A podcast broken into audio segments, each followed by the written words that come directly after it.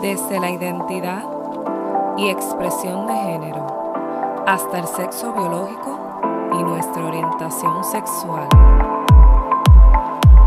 Esto es Sex Ed Puerto Rico.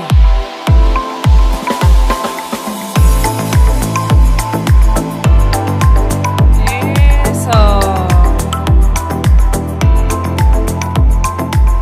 Bienvenido al episodio número 21. Hoy hablaremos sobre la sexualidad en tándem. Saludos, tengan todos. Bienvenidos a una semana más de tu episodio de Sex Ed Puerto Rico. Estamos sumamente agradecidos de que se sigan conectando con nosotros y que sigan compartiendo nuestros episodios a las personas que ustedes creen que se pueden beneficiar. Y como saben, Sexed Puerto Rico ha estado durante todos los viernes del mes de julio haciendo en vivos por medio de Instagram. Y no es para menos que este episodio sea uno de esos en vivos que hemos estado diseminando por medio de las plataformas de las redes sociales.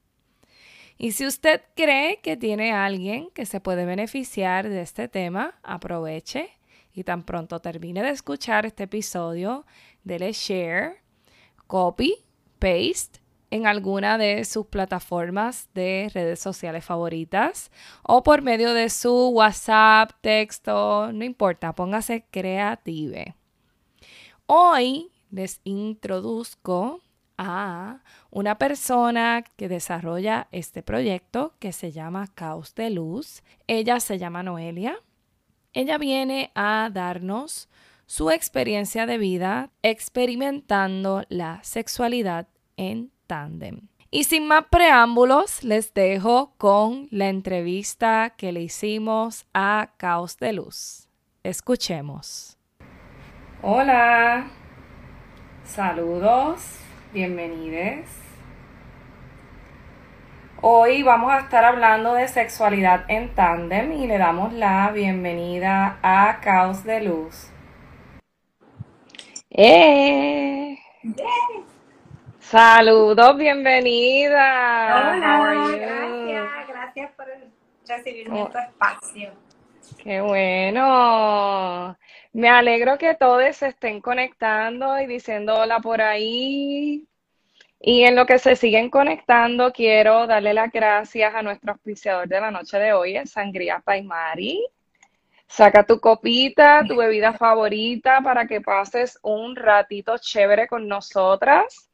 Vamos a estar hablando de un tema que nos ha interesado a muchos en esta semana. He tenido bastante feedback de la gente interesada en lo que vamos a compartir con ustedes en la noche de hoy.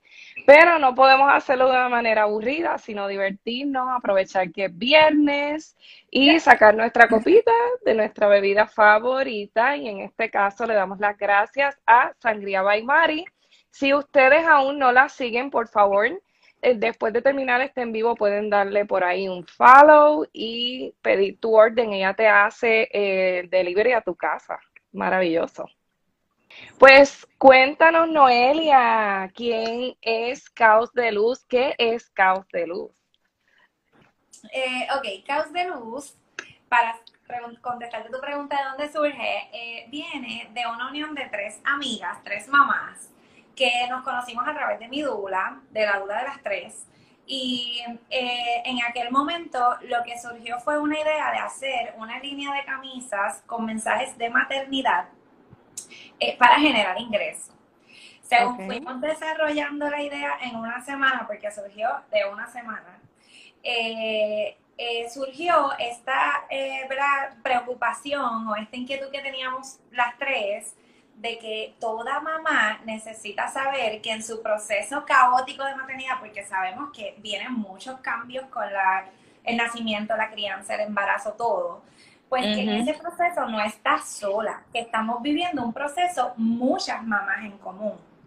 Así que en realidad nace este espacio para dar ese apoyo principalmente a mamá, realmente a familia, ¿verdad? Pero mamá, porque sabemos que el proceso que vive mamá es un proceso intenso, tanto hormonal como de cambios mm. físicos, cambios dramáticos. Entonces, pues, eh, fue esta unión entre tres mamás, que una es Cristina Lopresti de El Closet de mi amiga, la otra es Mariluz del Amor Un Estilo de Vida, y yo, y esta servidora. Y entonces, eh, eventualmente, pues cada una siguió sus proyectos y yo me quedo en caos para entonces eh, empezar a contar mi historia, porque pues yo tengo una historia detrás de, ¿verdad? Que he, trascendido y, y, pues me ha ayudado a hacer una crianza quizás más amorosa y, y, afectiva con mis hijos, pero ha sido todo un cambio. Así que realmente Caos de Luz nació para, para ser un, un, apoyo para esas familias que, que realmente viven el proceso caótico, pero que sepan que hay una luz que, que, ¿verdad? que nos guía, que son nuestros hijos y que a la larga pues vamos a, todos vamos a, sobrevivir el proceso, ¿verdad? Como yo digo. Claro, y el nombre, el nombre como que lo explica un poco cuando tú le das el toque de, ah, es de maternidad, pues claro. La vida caótica de madre que es tan bella a la vez y tan llena de amor y llena de luz también. Eh, gracias Noelia por compartirnos eso. Hoy nosotros vamos a estar entrando en un tema que tiene que ver con la sexualidad pero en la etapa de vida en que nosotras las mujeres eh, nos embarazamos y qué pasa con nuestra sexualidad antes del embarazo y durante el embarazo. Y por eso decidimos nombrar nuestro en vivo de hoy Sexualidad en Tándem. Y tándem, usualmente tendemos a, mirarlo como esta cuestión de, dar teta a, dos niños o niñas a la vez. Y, de momento se nos sale de contexto que tándem tiene su significado propio, que no necesariamente alude a las tetas o a dar tetas. Así que la sexualidad en tándem realmente lo que, lo que significa es la unión de dos personas o dos grupos que realizan una misma actividad en equipo y que combinan esfuerzos para hacer algo. Es cuando se juntan dos cosas y se hacen a la vez. Y por eso hoy invitamos a Noelia para que Noelia nos comparta desde su vivencia y su experiencia cómo ella vivió la sexualidad en tándem durante su embarazo. ¿Ok? Porque la sexualidad, hemos estado hablando en Sexed Puerto Rico, que no solamente alude al acto coital o el acto penetrativo, sino que también envuelve los cinco sentidos, cuando hablamos de la visión, el tacto, el olfato, el gusto y la audición. Y todo lo que nosotros vivimos diariamente envuelve la sexualidad. Lo que pasa es que no nos enseñan eso cuando estamos creciendo. Nos enseñan que la sexualidad es meramente el desarrollo de la cuerpa o del cuerpo y la menstruación o lo que tiene que ver con prevenir los hijos, los anticonceptivos y todo lo alusivo a la parte privada o a nuestros órganos sexuales y reproductores y nada más. El cuerpo lo abandonamos, no es parte de, pero hoy venimos a contarles a ustedes que eso, ¿verdad? Vamos a salirnos de esa construcción que nos enseñaron en nuestra sociedad o la influencia sociocultural y Noelia hoy nos va a compartir cómo ella vivió la sexualidad en tándem durante su embarazo o sus embarazos, que fueron los dos diferentes, ¿verdad, Noelia? Sí, sí, sí. Eh, pues mira, yo, en realidad, eh, para empezar, cuando tú me mencionaste, cuando estábamos ¿verdad? desarrollando el tema del live, cuando me menciona sexualidad en tandem y, buscamos, ¿verdad?, qué significaba, eh, a mí rápido me llegó a mi mente la parte de cómo, cómo se da este proceso de mamá y papá, o mamá y mamá, o papá y papá, para desarrollar ese acto sexual. Porque la verdad, cuando uno tiene hijos, es todo un proceso. Uno casi tiene un calendario y un checklist de todo lo que uno tiene que hacer para poder lograr el acto, ¿verdad?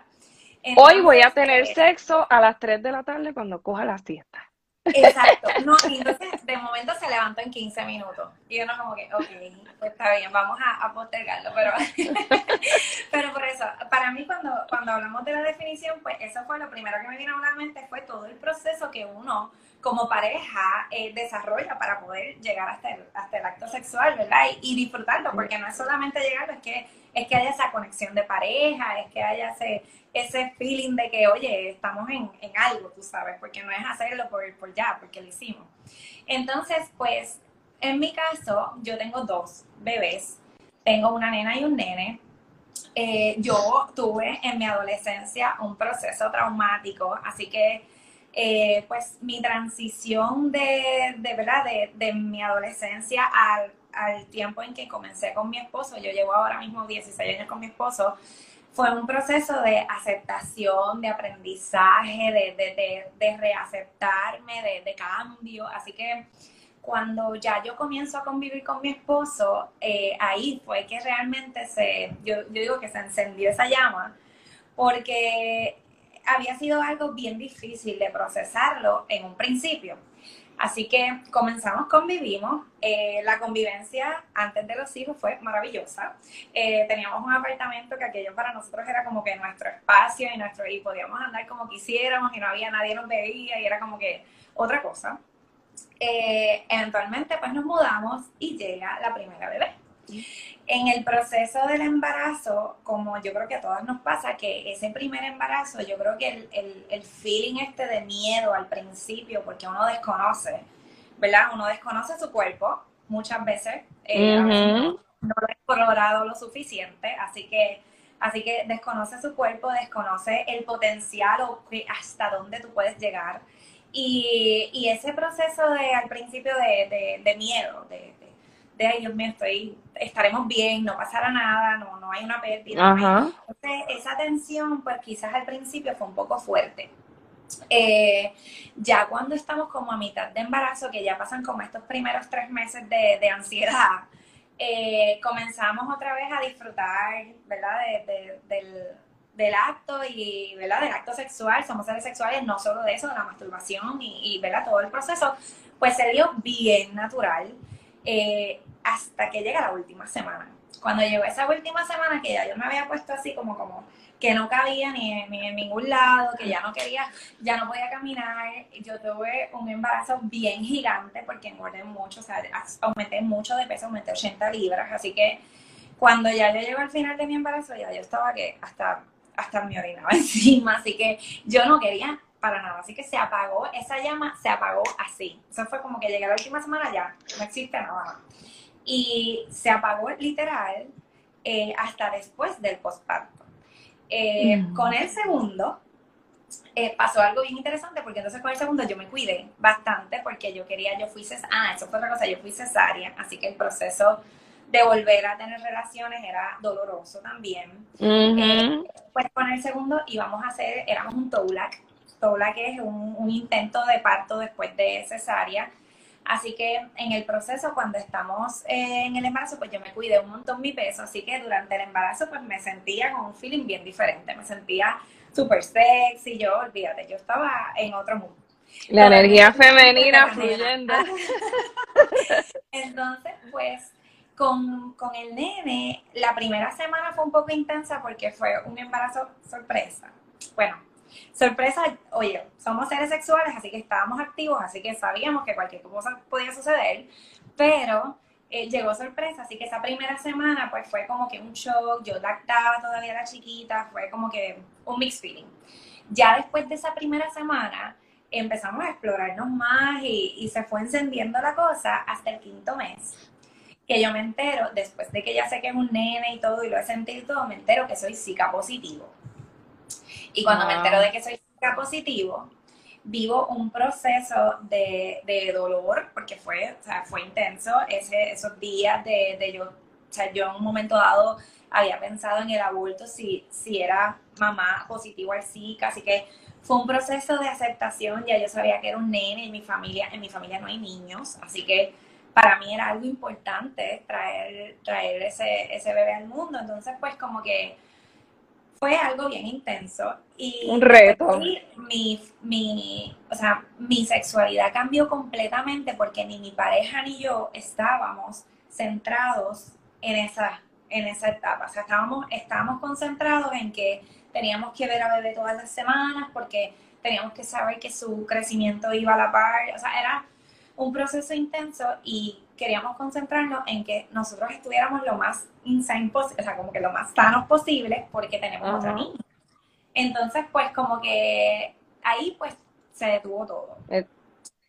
Eh, se detuvo todo, como hasta ya finales, cuando ya me dan de alta prácticamente de la parte del SICA que ya hicieron todos los análisis y me dicen, mira, aparentemente viene todo bien, pues entonces de ahí volvimos como que otra vez a, a la marcha y la acción y, y toda la cosa. Eh, y con el nena yo te diría que, que cambió mucho mi, mi, o sea, era como mi, mi, sentir, era como, como que yo me sentía diferente en términos de que me sentía más en confort, me sentía más segura, me sentía, a pesar de lo que estaba pasando y de que mi esposo, ¿verdad? Teníamos ese, ese sentimiento, pues sí, como que me sentía más, más plena, como que yo me sentía más yo, vamos, por decirte, a nivel físico. Con el segundo embarazo.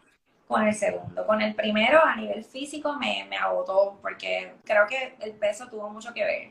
Eh, pero sí, pero así básicamente como que viví el proceso de maternidad fue como que un, un vaivén, un sube y baja. Una montaña rusa.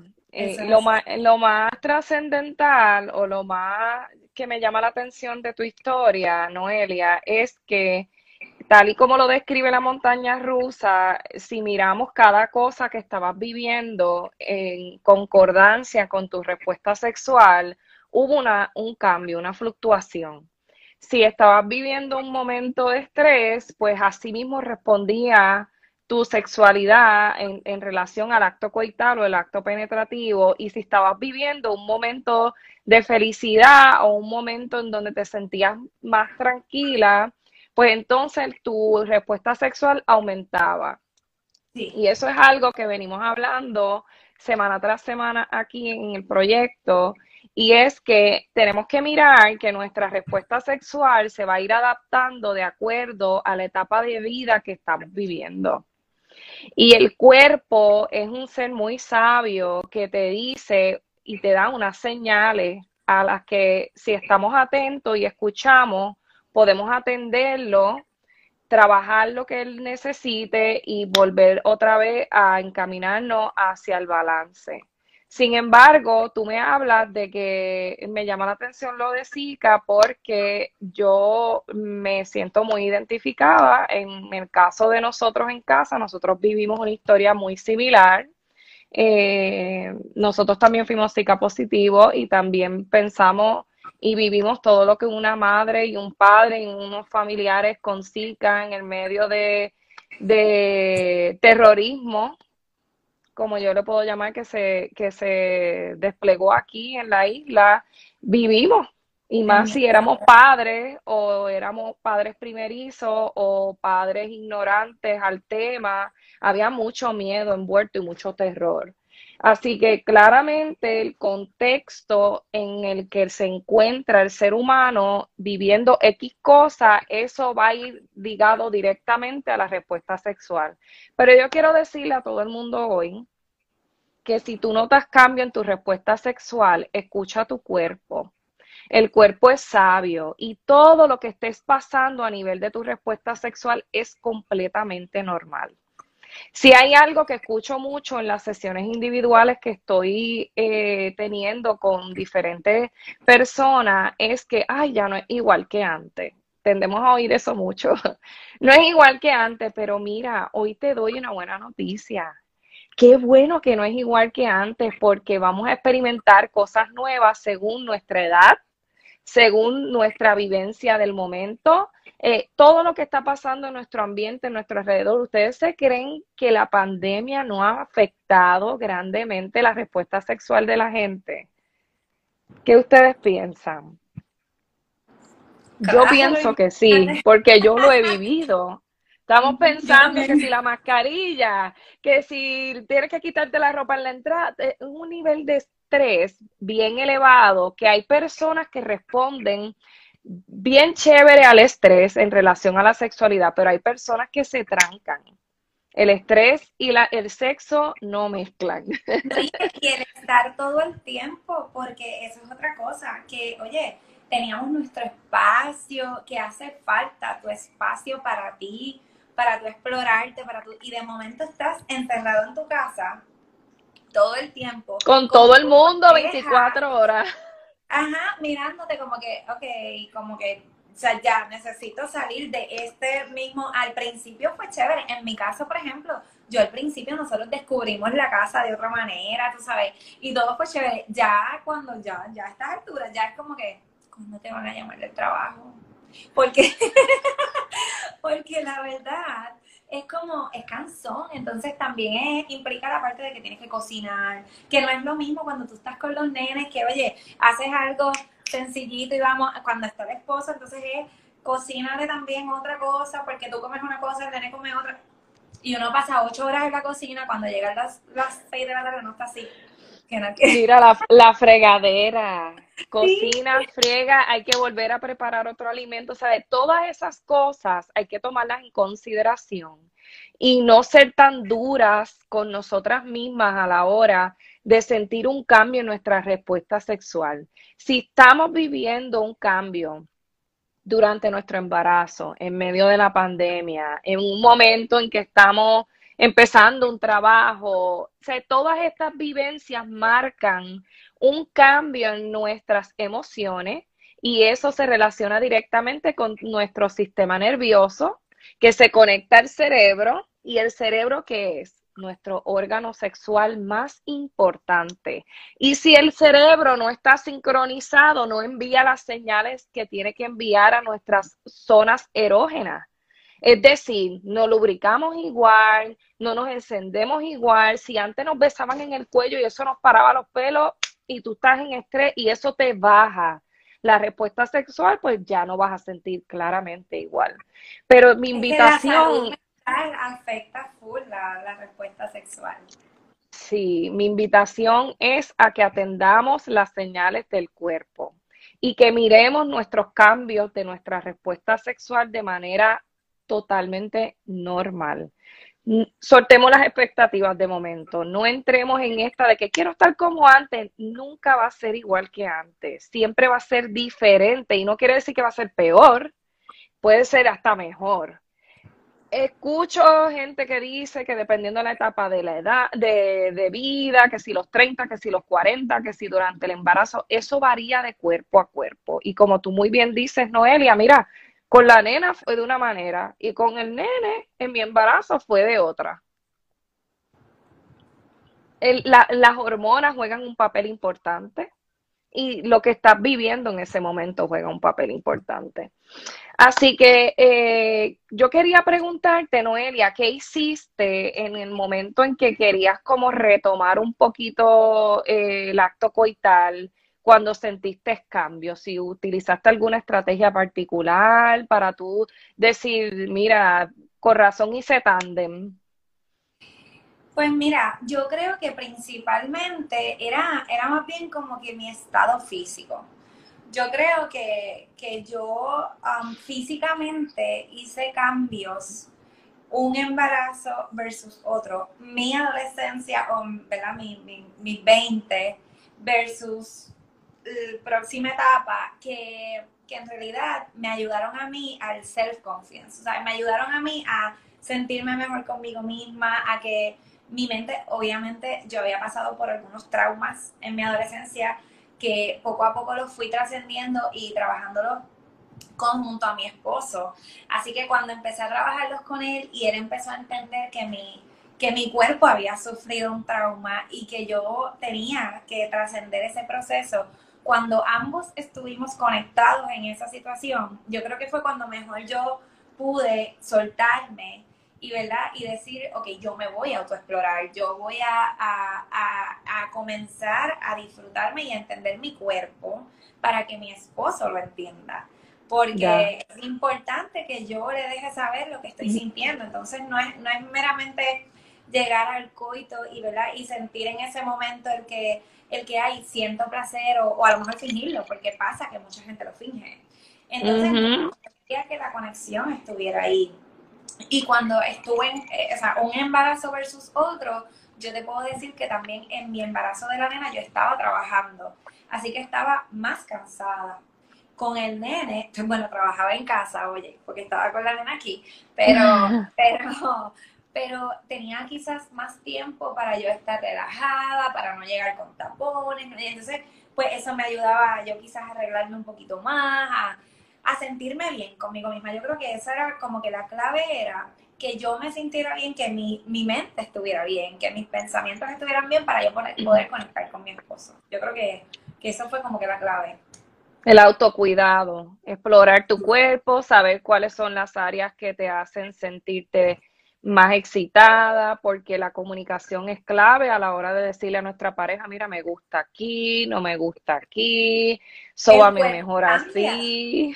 Exacto. cuando estás en, en estado de embarazo, o sea, yo me acuerdo que yo, por ejemplo, una de mis zonas erógenas eran las tetas, que ese es el nombre, oye. Eh, sí. Y, cuando de momento llega el embarazo, no quería que me las tocara. Yo, eso, o sea, no, no y no y no de ninguna manera. Entonces, pues como que el cuerpo va cambiando y como tú dices, a lo mejor de momento te te tocan por el cuello y de momento perfecto, pero hay otras veces que no, porque el cuerpo de una mujer embarazada está pasando por tantos cambios que realmente eh, día a día tú vas sufriendo otras cosas. Eh, em, la, lubricación, la lubricación cambia, pero yo creo que cada mes o cada semana la lubricación en el embarazo cambia. Así que cada semana va a cambiar la manera en que tú disfrutas ese acto sexual.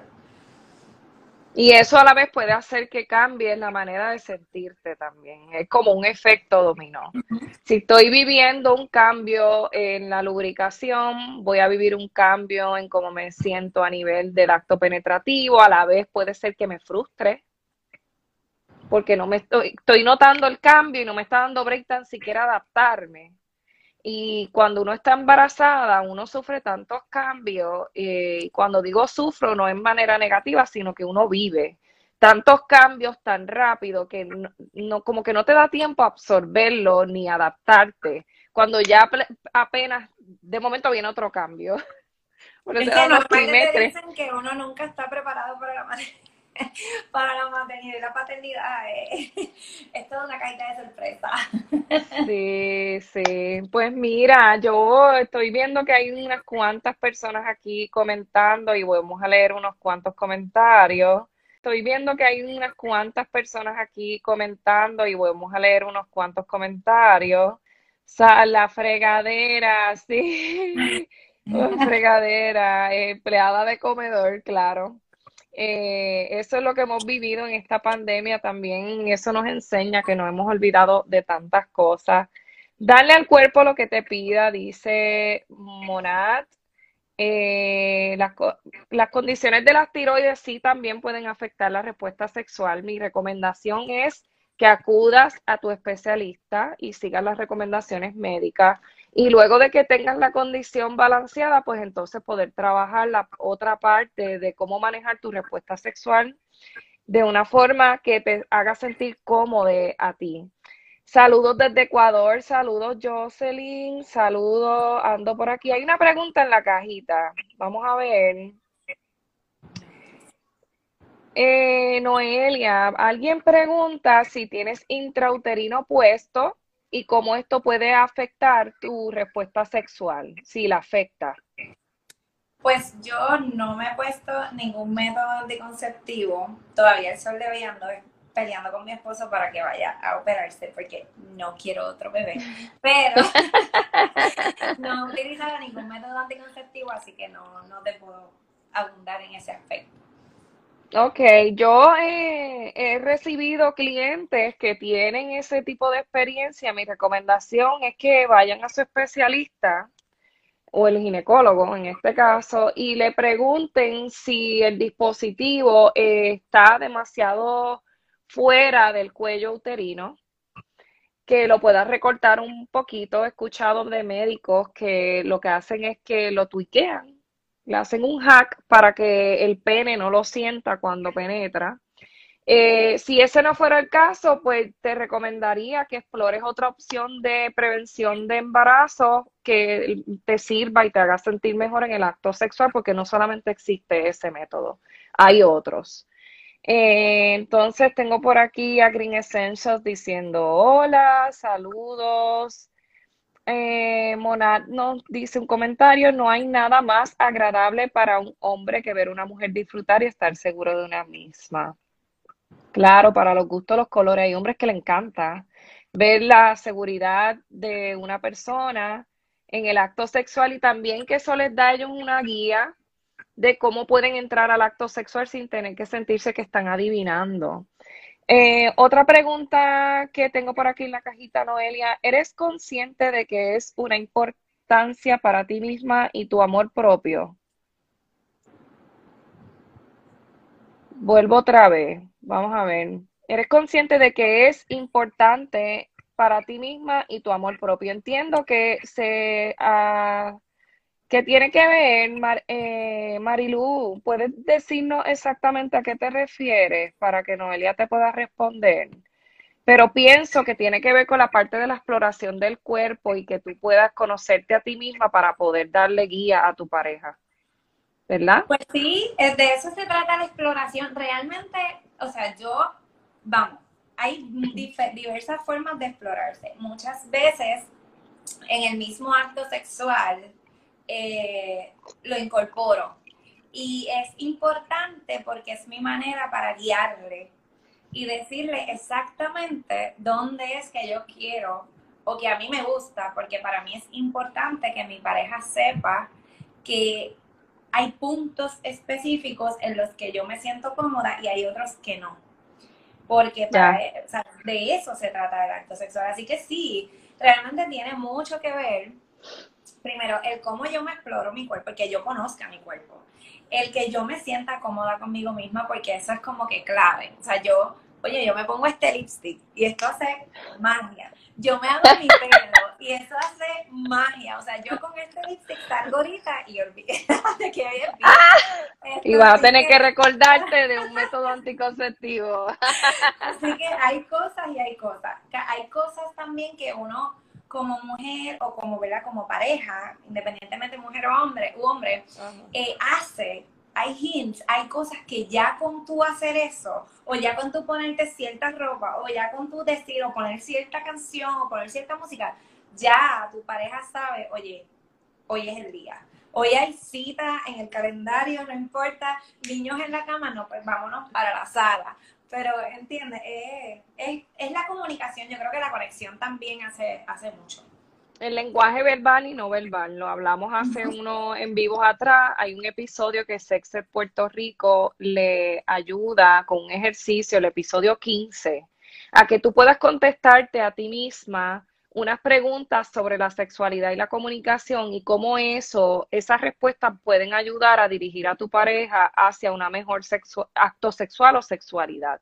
Porque como muy bien comparte Noelia, el lenguaje verbal y no verbal, tú puedes dar un mensaje con ponerte el listi y no estás hablando, y puedes dar un mensaje con poner una canción.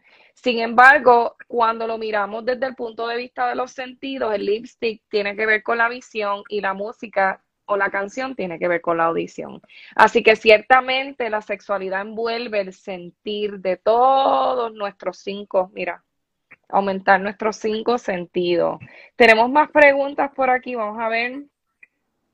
Eh, ¿Cómo haces para aumentar el líbido si no te aumenta desde que diste luz? Desde ahí, eso es bien difícil porque, digo, nosotros tenemos como que por ahí un second part de este, de este live, pero de la parte sí. pero, pero en realidad yo creo que es esperar, es esperar a que tu cuerpo se ajuste porque estás viviendo ajustes hormonales, físico, eh, el cansancio aporta también, o sea, esos primeros meses, esas primeras semanas son duras eh, de procesar, si lactas o no lactas, no importa, es fuerte el proceso, así que yo creo que es más bien dar tiempo y verbalizarlo con tu pareja y decirle, mira, este proceso de cambio me va a llevar, o sea, me, me va a tomar tiempo porque, digamos, en mi caso que fui cesárea, había dolor, en el proceso. Así que intentamos explorarnos, intentamos eh, ¿verdad? Llegar al acto y en un punto dado, pues mira, no se puede. Si duele, no hay manera de que yo vaya a hacerlo si no estoy a gusto. Así que, y pues yo creo que esto es bien, más bien la conexión de pareja, yo creo que siempre lo voy a decir como que es clave porque es tú dejarle, es tú tener esa confianza en ti y en tu pareja de que tú le puedas decir, mira, la verdad yo no lo estoy disfrutando. La verdad todavía no estoy en, en el momento pleno en que yo pueda eh, disfrutar el coito, disfrutar el acto sexual, disfrutar el proceso, porque no es solamente el coito, es que hay un proceso en el medio y que si tú sabes que al final te va a doler, tú no te vas a disfrutar el principio tampoco, el preámbulo, ¿no? ¿Está? sí, porque el nivel de estrés se aumenta. Sí. Exacto. Vas a ir todo el tiempo pensando, ay Dios mío, al final me va a doler, pues yo no quiero, entonces pues no, no se va a llevar, no se va a ir bien en el proceso. Eh, esa persona que preguntó, vamos a ver, quizás no quiere que le digamos el nombre porque lo puso en la cajita, así que guardamos la confidencialidad, pero mi recomendación como educadora es que ampliemos nuestra mente a que el acto sexual no solamente penetración. Puede ser que nuestro líbido esté bajo luego de, una experiencia tan importante que sufre el cuerpo cuando uno pare o tiene cesárea, no importa, cuando tienes un bebé. Y como dice Noelia, el cuerpo está pasando por unos cambios y si tú estás lactando, se aumentan esos cambios, que eso lo vamos a hablar el 31 de julio a las nueve y media en la segunda parte de este live, que vamos a hablar todo sobre el posparto y lo que pasa con la sexualidad en el posparto. Pero para darte unos tips de preámbulo, salirnos de la cajita. En la pareja de uno va a querer tener el acto sexual porque no necesariamente está viviendo el cambio biológico o físico. Pero si nosotras podemos pensar que el acto sexual es más allá que el acto penetrativo, podemos envolver juego previo, foreplay, el sexo oral, las manos, los dedos. Hay otras formas de provocar placer en nosotros y en nuestra pareja que no necesariamente envuelva la penetración en el caso de que nos duele y no queremos incurrir en un acto sexual que, que puede parecer violento para nuestro cuerpo porque todo lo que duele es violencia para el cuerpo.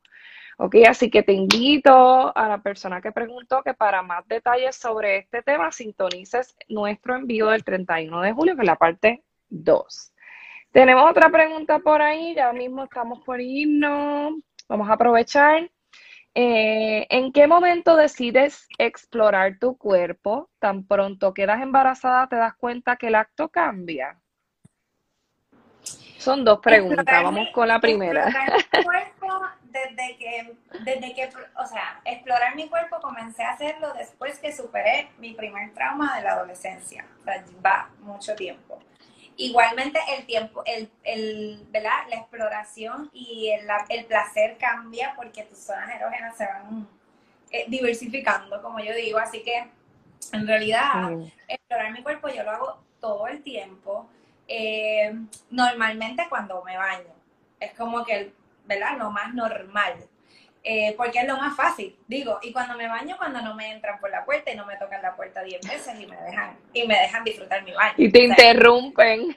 Por eso, porque a veces pues tengo compañía y no es como que todo el tiempo tengo la oportunidad de explorarlo, ¿verdad? Pero, pero sí, en esa, en ese, en ese momento y cuando estoy en el acto sexual, en el foreplay al principio, antes de, que se dé la, penetración, normalmente compartimos eh, la parte de, la excitación y, de, del proceso de juego, y porque yo dirijo a mi pareja, porque hay días que a lo mejor me excita más que, me, que, ¿verdad? que el foreplay sea en los senos, otras veces en, en el clítoris, otras veces, eso varía según el día y según mi ánimo, así que pues yo creo que en eso en esas dos partes. Claro. Eh, la segunda pregunta era... Sí, la, eh, para abundar con la primera, Noelia, para no irnos del tema, antes de ir con la segunda, la persona que preguntó sobre la autoexploración, ¿quieres saber más sobre tu cuerpo? Te invito a que escuches nuestro episodio 12 de Sexed Puerto Rico. Está en Apple Podcast, Spotify. Ese episodio se dedica todo a lo que tiene que ver con el orgasmo y cómo el orgasmo aporta grandes beneficios para nuestro cuerpo. Se promueve que comiences a explorar tu cuerpo desde que tienes el deseo, la curiosidad. No hay edad para empezar a hacer eso. Nos enseñan que hay edad. Pero la idea de Sex Puerto Rico es que podamos comenzar a deconstruir las ideas socioculturales que nos enseñan que van enmarcadas al machismo, el prohibicionismo y que el cuerpo no se toca más que para tener sexo y reproducir y que empieces a explorar tu cuerpo, como dice Noelia, tú vas a empezar a dirigir tu pareja en el acto sexual una vez tú conozcas qué te hace sentir bien. Pero nadie más te puede ayudar a, a descubrir eso y tener la respuesta más que tú misma. Así que te invito a que pases el episodio 12 para más detalles y una guía más personalizada sobre cómo empezar a practicar eso que ya practicamos Noelia, yo y otras personas que están por aquí conectadas. La segunda pregunta, Noelia, es, ¿tan pronto quedas embarazada? ¿Te das cuenta de que el acto sexual cambia? Pues sí, en realidad más bien cambia mi, mi, lo que yo tengo en mi, o sea, en realidad no es tanto que el acto sexual cambia, no es que yo dejé de disfrutarlo, no es que, es que mi mente se fue a procesar que estoy en, un, en unos meses de peligro, que siempre nos han dicho que son meses de peligro, así que en realidad es que yo auto, autoconduje a mi mente, o sea, yo hice un autocondicionamiento y dije, o sea, condicioné mi mente y le dije, yo estoy en mis primeros tres meses de embarazo y es peligroso porque no tenía información suficiente. Así que no, no necesariamente fue que mi cuerpo cambió, sino que yo comencé a tener pensamiento, o por ejemplo con mi nene, que ya no tenía esa inseguridad de los primeros tres meses porque ya había pasado por un, por un embarazo previo, pero entonces pasé por un trauma porque me enteré que estaba enferma, o sea, enteré que tenía Zika positivo y ese pensamiento del Zika positivo ya no estaba enferma porque no me sentía mal, pero, o sea, tenía el Zika y ya automáticamente tenía el pensamiento de que el bebé, el bebé, el bebé, el bebé, y me concentré en que el bebé tenía que venir bien y me olvidé de mí. Entonces, realmente, no es tanto que sí, pasa un cambio hormonal y sobre todo después en el posparto, que lo vamos a ver más adelante cuando uno está lactando, pero pero, y en el embarazo, pues obviamente tienes un cambio hormonal intenso, pero quizás es trabajable. Lo que pasa es que uno comienza también a trabajarlo desde su mente, porque el cerebro es poderoso y la mente es poderosa, y entonces pues comienzas a autoboicotearte. Y entonces comienzas a pensar en los estresores que tienes a tu alrededor y se te olvida que tú, aunque estás embarazada, puedes tener placer, puedes disfrutar el acto sexual. o sea, es como que uno lo va postergando y lo va dejando a un lado porque ya hasta cierto punto en la sociedad te dijeron, eres mamá. Y cuando uno le dicen, eres mamá, pues entonces hay muchas cosas que la sociedad te dice que tienes que, que, postergar o dejar a un lado. Entonces, pues yo creo que ahí es que va atada la parte de, de la sexualidad. Claro, sí. Y volvemos otra vez, el cerebro juega un papel importante en la respuesta sexual porque se conecta con todo nuestro sistema nervioso central, que es donde está nuestra respuesta sexual. Todo va conectado, somos un sistema. No, no hay más preguntas en la cajita, Noelia, así que ya estamos resumiendo nuestro en vivo. Te quiero dar las gracias por acompañarnos en la noche de hoy. Ha sido un exitazo tu vivencia, nos ha ayudado un montón a poder explicar lo que ocurre a nivel biológico basado en evidencia, pero desde una perspectiva real también, porque queremos compartir lo que se, lo que se vive en realidad. Para los que no nos siguen por tenerme aquí al revés y, y brindarme tu espacio, a mí me encanta, así que por ahí seguiremos conectadas. Gracias por aceptar nuestra invitación y de verdad muy honrada de que te hayas abierto de esa manera y hayas compartido cosas que para muchos pueden ser privadas y ser protegidas, ¿verdad? Información que, que queremos celar o proteger. Para, sex, para los que no nos siguen, Sex Puerto Rico es una plataforma de educación sexual basada en evidencia. Trabajamos todo lo que tiene que ver con la sexualidad humana, por ahí están diciendo hola, hola Will, hola Glow.